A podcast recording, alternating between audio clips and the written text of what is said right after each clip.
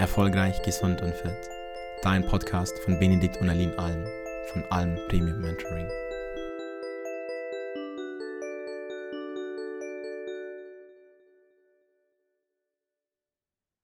Perfektionismus.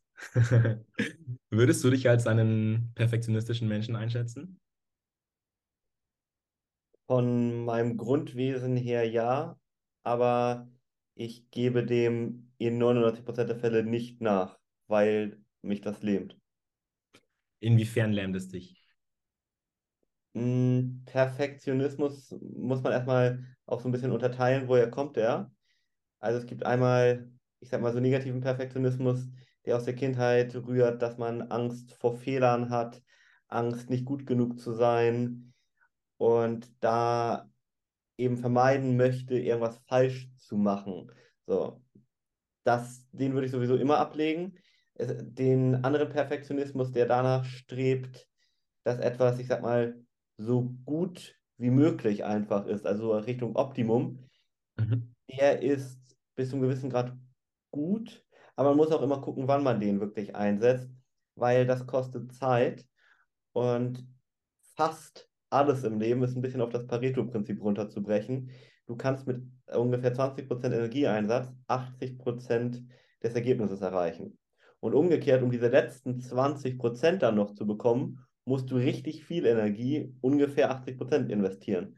Und da muss man sich immer fragen, lohnt sich das? Und in den meisten Fällen nein, muss man sagen. Dann wäre ich unternehmerisch und auch von meinem Persönlichkeitsentwicklungsthema und so weiter nicht da, wo ich heute bin. Mhm. Das bedeutet, wenn ich jetzt erkenne, hey, ähm, ich möchte jetzt das und das unbedingt erreichen und mich setzt es unter Druck, weil ich das Gefühl habe, hey, ich, ich habe Angst, es nicht zu schaffen, dann sollte ich vielleicht ähm, bisschen eine andere Perspektive einnehmen und äh, mich eher fragen, okay, wieso möchte ich das Ziel erreichen und ähm, mit welchen Mitteln kann ich das machen, auch mit möglichst wenig Energieaufwand, mit eben diesen besagten 20 Prozent. Das wäre so der Grundsatz, den ich immer anfangen würde, ja. Also wenn du dir sicher bist, dass etwas dauerhaft bleibt, nimm mal von mir aus ein Buch, was du schreibst. Da kann man vielleicht noch drüber sprechen, da würde ich genauso anfangen, erstmal mit 20% Energie 80% fertig zu machen. Da kann man dann aber nochmal drüber sprechen, da wirklich in die Feinheiten zu gehen, weil das Buch wird wahrscheinlich genauso, wie du es geschrieben hast, so bleiben. Ja, gut, vielleicht machst du nochmal eine zweite Auflage, eine dritte. So, aber umgekehrt, wenn wir jetzt zum Beispiel diese Podcast-Folge hier machen, da werde ich mir nicht die gleiche Mühe geben, weil das rentiert sich überhaupt nicht. In der Zeit, wo ich jetzt zum Beispiel ähm, diese letzten 20% noch reinbekomme, kann ich auch drei weitere Folgen aufnehmen schon, die viel mehr Menschen dann helfen. Und du bist ja auch authentisch, weil du einfach flowst und es kommt ja. einfach, es, es, spricht einfach aus dir. Ja, richtig. Ja. Woher kommt Perfektionismus denn eigentlich? Du hast jetzt angesprochen, dass es ähm, schon die Wurzeln, dass die Wurzeln meistens in der Vergangenheit irgendwo liegen. Ja, also mh, wie gesagt, man muss so ein bisschen Perfektionismus unterscheiden. Ich sage immer, es gibt negativen Perfektionismus, der rührt im Grunde genommen so aus irgendwelchen, in Anführungszeichen, Minderwertigkeitskomplexen oder Gefühlen raus, die man in der Kindheit bekommen hat. Also zum Beispiel, dass wenn man Fehler gemacht hat, wurde man dafür bestraft und das möchte man vermeiden.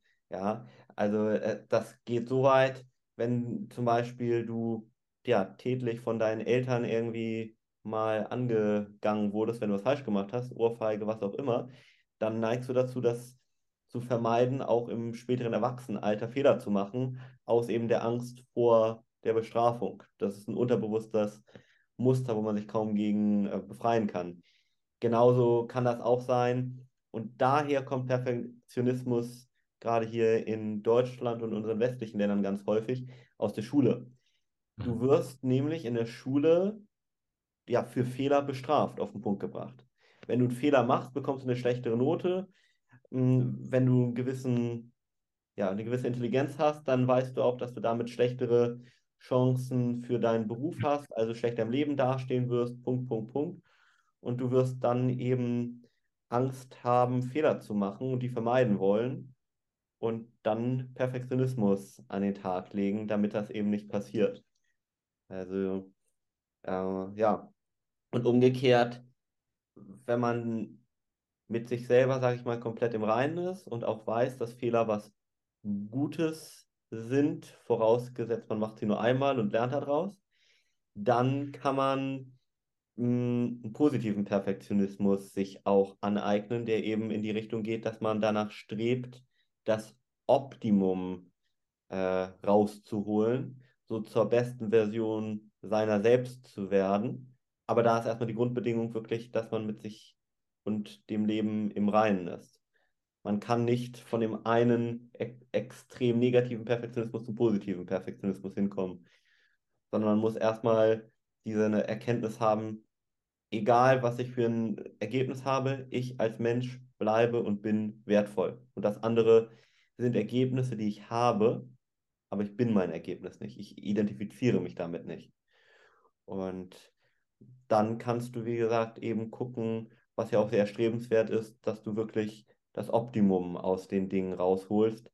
Dir dann aber immer die Frage stellst, lohnt sich das Optimum hier komplett rauszuholen für den Zeitinvest, den ich tätigen muss? Und das ist immer noch mal eine ganz wichtige Frage und auch ein Learning, was man da äh, ja, lernen muss. Auf jeden Fall. Das bedeutet, man kann dann diesen positiven Perfektionismus äh, als Motivationsquelle dann einfach annehmen und sehen. Und dann ähm, ist das im Endeffekt sehr, sehr zielführend.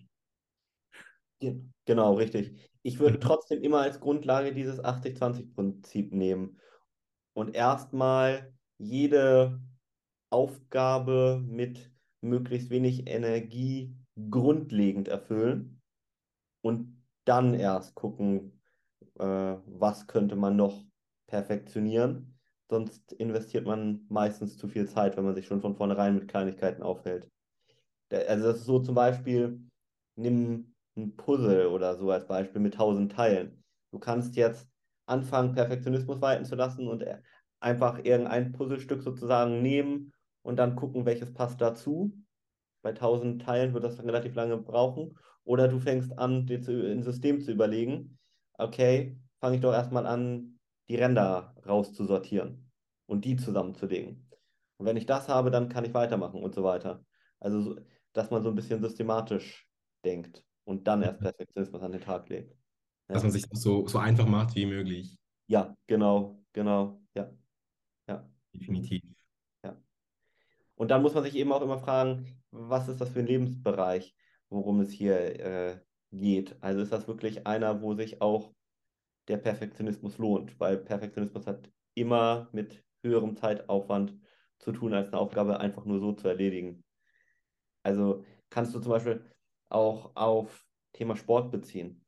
Also ich habe Kunden bei mir, die wollen halt ein bisschen Sport machen. Die brauchen jetzt nicht den perfekten Trainingsplan bis in die kleinsten Details, hier ihr Maximum auszuschöpfen aus dem Training und sich damit äh, auseinanderzusetzen, weil sie das gar nicht beruflich machen, weil sie damit nicht ihr Geld verdienen und so weiter. Und da, dann, das würde ich sagen, mach das nicht, das lohnt sich nicht.